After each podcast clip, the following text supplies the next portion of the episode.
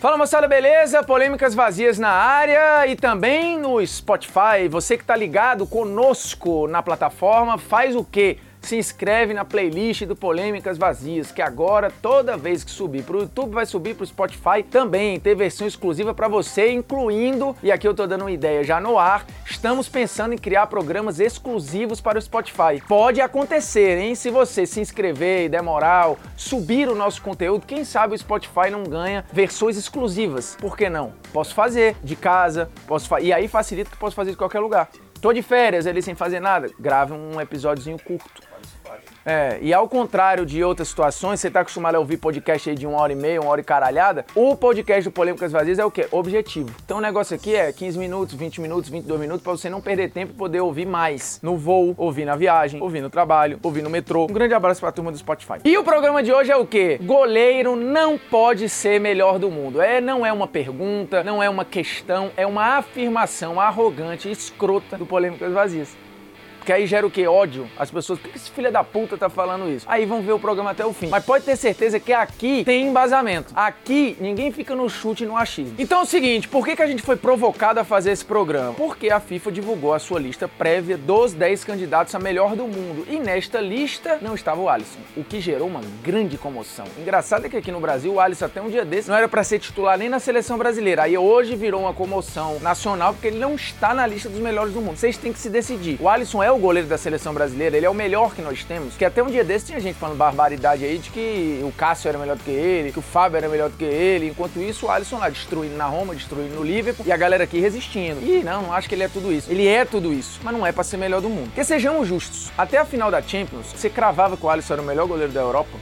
Não, você não acha que é, né? O Homem Largo, nosso produtor, fica na dúvida. Por quê? Porque existiu uma disputa e existiu durante toda a Premier League dele com o Ederson, por exemplo. Só para deixar no, no, território britânico. Se a gente passar para a Europa inteira, você vai ver que teve uma briga e a temporada do Ter Stegen foi de novo um absurdo e muita gente apontar e falar o melhor goleiro do mundo hoje é o Ter Stegen. Então não há unanimidade nem se o Alisson é o melhor goleiro do planeta. E aí pior ainda para ele concorrer como melhor do mundo. Para mim, a grande barbaridade da lista foi não ter a presença do Bernardo Silva, não é não ter a presença do Alisson. Lembrando, o Bernardo Silva concorreu a melhor jogador da Premier League, perdeu pro Van Dijk, mas concorreu. O Alisson não concorreu. E aqui entra uma outra questão. O Alisson não foi nem o melhor goleiro da Premier League. Aí por que, que eu digo isso? Ah, mas ele ganhou o prêmio Golden Glove. Ganhou, que é o prêmio Luva de Ouro. Só que o prêmio Golden Glove, que é um prêmio criado na metade dos anos 2000 na Premier League, ele premia o goleiro que passou mais jogos sem tomar gols, que menos tomou gols, enfim, que teve mais clean sheets e tal. Então não é um prêmio de técnica, ele é um prêmio objetivo numérico, ah, tomou menos gols, teve menos jogos sem tomar gols, com clean sheets, né, jogos sem tomar gols, vai ganhar o prêmio Golden Globe. Na seleção da Premier League, quem foi eleito foi o Ederson, não foi o Alisson. Então o Alisson não foi na eleição interna nem candidato ao melhor jogador da Premier League, nem o melhor goleiro da Premier League. Então calma lá com essa história de achar que foi um absurdo o Alisson não concorrer ao prêmio de melhor do mundo. Segura aí. Eu até entendo que zagueiros, laterais, defensores concorram, porque eles têm influência no jogo. E quando eu digo influência, no jogo é eles ajudam a construir transição ofensiva. Eles de fato são toda hora estimulados a defender, a rebater, a roubar a bola, a encarar os melhores atacantes do planeta. O Van Dijk, por exemplo, é justo que concorra. Acho que não é para ganhar, porque teve gente influenciando, decidindo mais que ele, sendo mais regular de forma brilhante na temporada do que o Van Dijk, mas isso é uma discussão para um outro polêmicas vazias. Não para esse aqui, a gente vai se pegar a questão de goleiro não pode ser eleito o melhor do mundo. Ponto. Para mim, e tô argumentando por quê. Zagueiros laterais meias, volantes, eles influenciam no jogo, eles passam mais tempo com a bola no pé, eles de fato constroem jogadas para seus times, volta e meia, inclusive decidem jogos. O goleiro é uma posição extremamente específica nos esportes. Você só vai ter o, o equivalente ao goleiro do campo no futsal, nem no handball. No handball nós já tivemos goleiros e goleiras sendo eleitos e eleitas melhor do mundo. Já aconteceu. Não é a regra, mas já aconteceu. Só que lembremos, o handball você tem 15 gols, 20 gols, o goleiro tá toda hora participando do jogo, porque é um jogo lá e cá, pá, pum,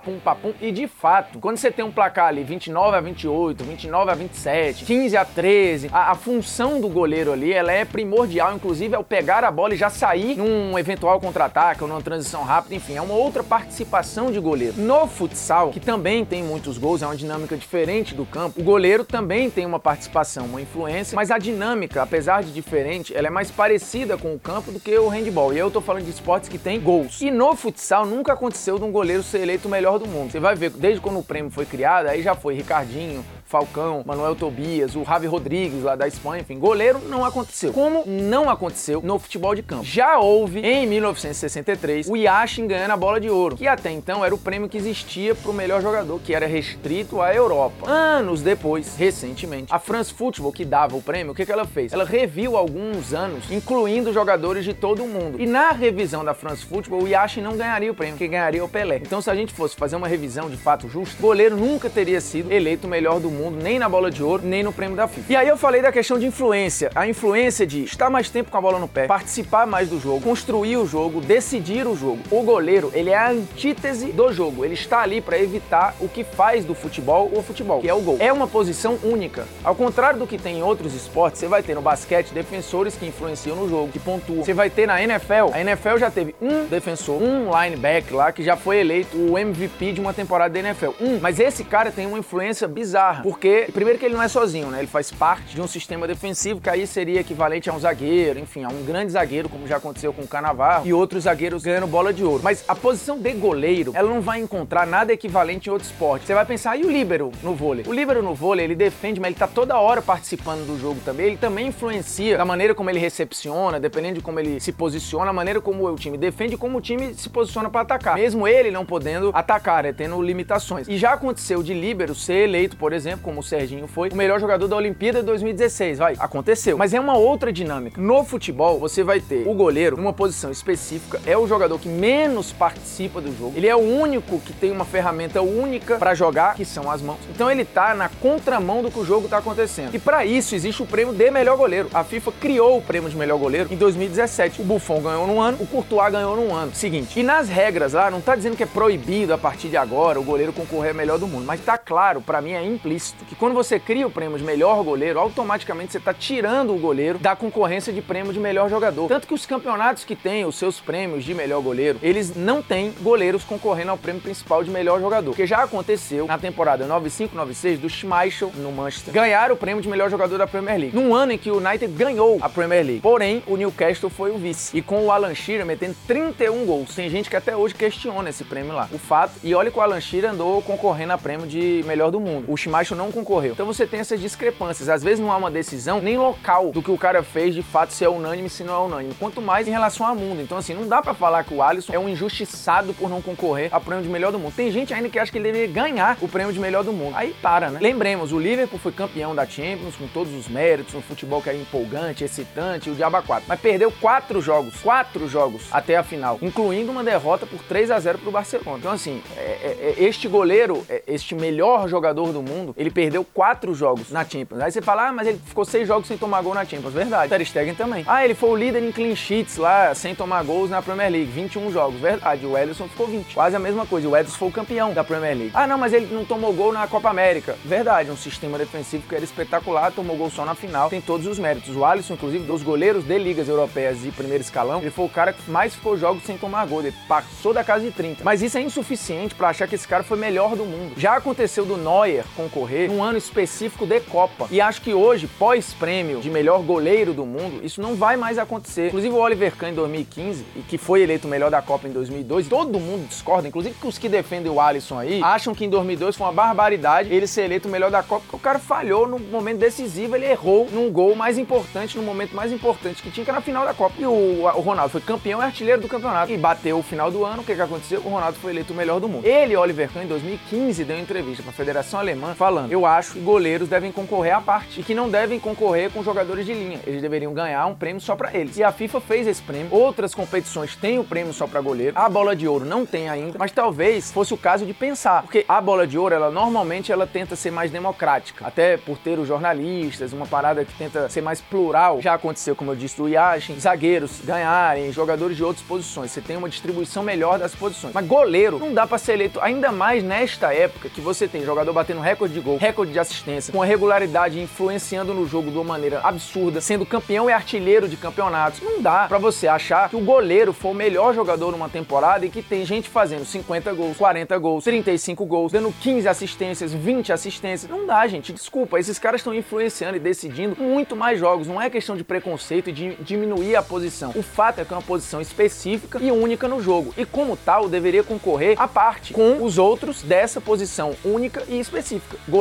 concorre com o goleiro. Os outros jogadores vão concorrer com os jogadores de linha. É diferente a análise. Você precisa valorizar o cara que mete 50 gols no ano, 45 gols no ano e que diretamente participa, vai lá, de 10, 15, 18 vitórias do seu time ao longo da temporada. Ele participa do momento mais decisivo do jogo, que é lá o terço final perto do gol adversário. O goleiro, o melhor que seja, faça defesas importantes e etc, ele tem à frente dele um sistema que tá ali para o proteger. O atacante não tem ninguém para o proteger, ele tem gente que faz as ferramentas que ele decida. Ou o meio-campo produz o jogo para outro decidir. Então a influência do jogo passa por esses caras. O futebol é o futebol por eles, não é por conta do goleiro. Dica cultural de hoje, eu vou dar a dica da dica, tá? Tem um Instagram que a gente vai deixar lá embaixo chamado Livros de Futebol. Ele é espetacular. Ele bate as fotinhas dos livros, faz uma resenhazinha rápida e indica livros. Então assim, ele vai até me poupar trabalhos, né? Minha dica cultural agora vai ser sempre o Instagram. É ó a dica de hoje, entra no Instagram dos caras. É, que eu nem conheço pessoalmente, tá? Isso aqui não é um public post, nem um merchan. Eu tô só achando legal, e inclusive nem sabia que um homem largo seguia esse mesmo Instagram, que é muito bom, não é? Então sigam lá, livros de futebol, é show de bola. Polêmica aleatória, esses dias eu participei de um podcast pra falar do brasileiro de 87. E aí o cara me fez uma pergunta dessa aí aleatória. Não, não tem nada a ver com o brasileiro de 87. A pergunta é. Já foi tema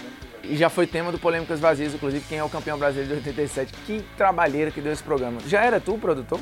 Não. Maiara ou Maraísa ou Simone e Simaria? Qual seria a melhor dupla? É o seguinte, eu não sou muito chegado à sofrência, tá? Até porque eu passei dessa fase, né? Vivo uma instabilidade feliz no casamento. Então, assim, eu não tenho essas lamentações. Maiara e Maraísa, pra mim tem uma pegada muito sofredora. Simone e Simaria eu acompanhei no início da carreira, elas tocavam lá em Fortaleza, em uma banda, inclusive. Depois viraram as coleguinhas, depois viraram Simone e Simaria. Elas eram back vocal do, de um cara dos teclados, que eu esqueci o nome agora. Laí, não, Laí dos teclados não, era Frank Aguiar, lembrei. E assim, então elas, elas mudaram de ritmo e tal, mas tem um empoderamento ali. Eu acho Simone e Simaria bem mais legal. Tem opiniões que você não tem o direito de ter, é achar que o goleiro pode ser o melhor do mundo. Autoritário é mato aqui, né? É, acabou o programa. Então é isso, Polêmicas Vazias chegando ao fim, agradecendo sua audiência. E agora sim, seu like, seu dislike, seu comentário. Se você não fez lá no início do vídeo, se inscreve no canal, toca na notificação e volte sempre. Olha que cenário belíssimo. E se você está ouvindo o programa no Spotify, que agora é uma novidade, os Polêmicas Vazias sobem para o Spotify, né? Ou vão pro lado, ou descem. Eu não sei onde é que tá o Spotify, se é em cima, embaixo ou do lado. Se você tá ouvindo, o que que faz quando a pessoa tá ouvindo? Tem que se inscrever aonde? Na playlist do se inscreva na playlist do Polêmicas Vazias. Toda vez que tiver episódio novo, você vai saber. Muita gente já pedia, repercutiu no meu Instagram lá, bruno.formiga. Quando eu botei que agora era podcast, a galera, ih, já era. A minha bateria agradece, porque muita gente já escuta o Polêmicas Vazias como podcast. Abre o YouTube e fica ali dando migué no trabalho, ouvindo ao fundo as minhas bobagens. E agora são bobagens também exclusivamente auditivas no Spotify. Então, muito obrigado à turma do Spotify que nos recebeu e nos abriu as portas com tanto carinho. Eu podia ganhar uma senha do Spotify, né? Que eu não tenho. Pois é, Spotify, dá uma moralzinha pra nós aí. Eu tenho o Deezer porque tá casado com o meu plano da TIM. Então, se o Spotify quiser mandar uma senha pra nós aí, eu agradeço. Até porque a gente tá produzindo conteúdo pros caras, né?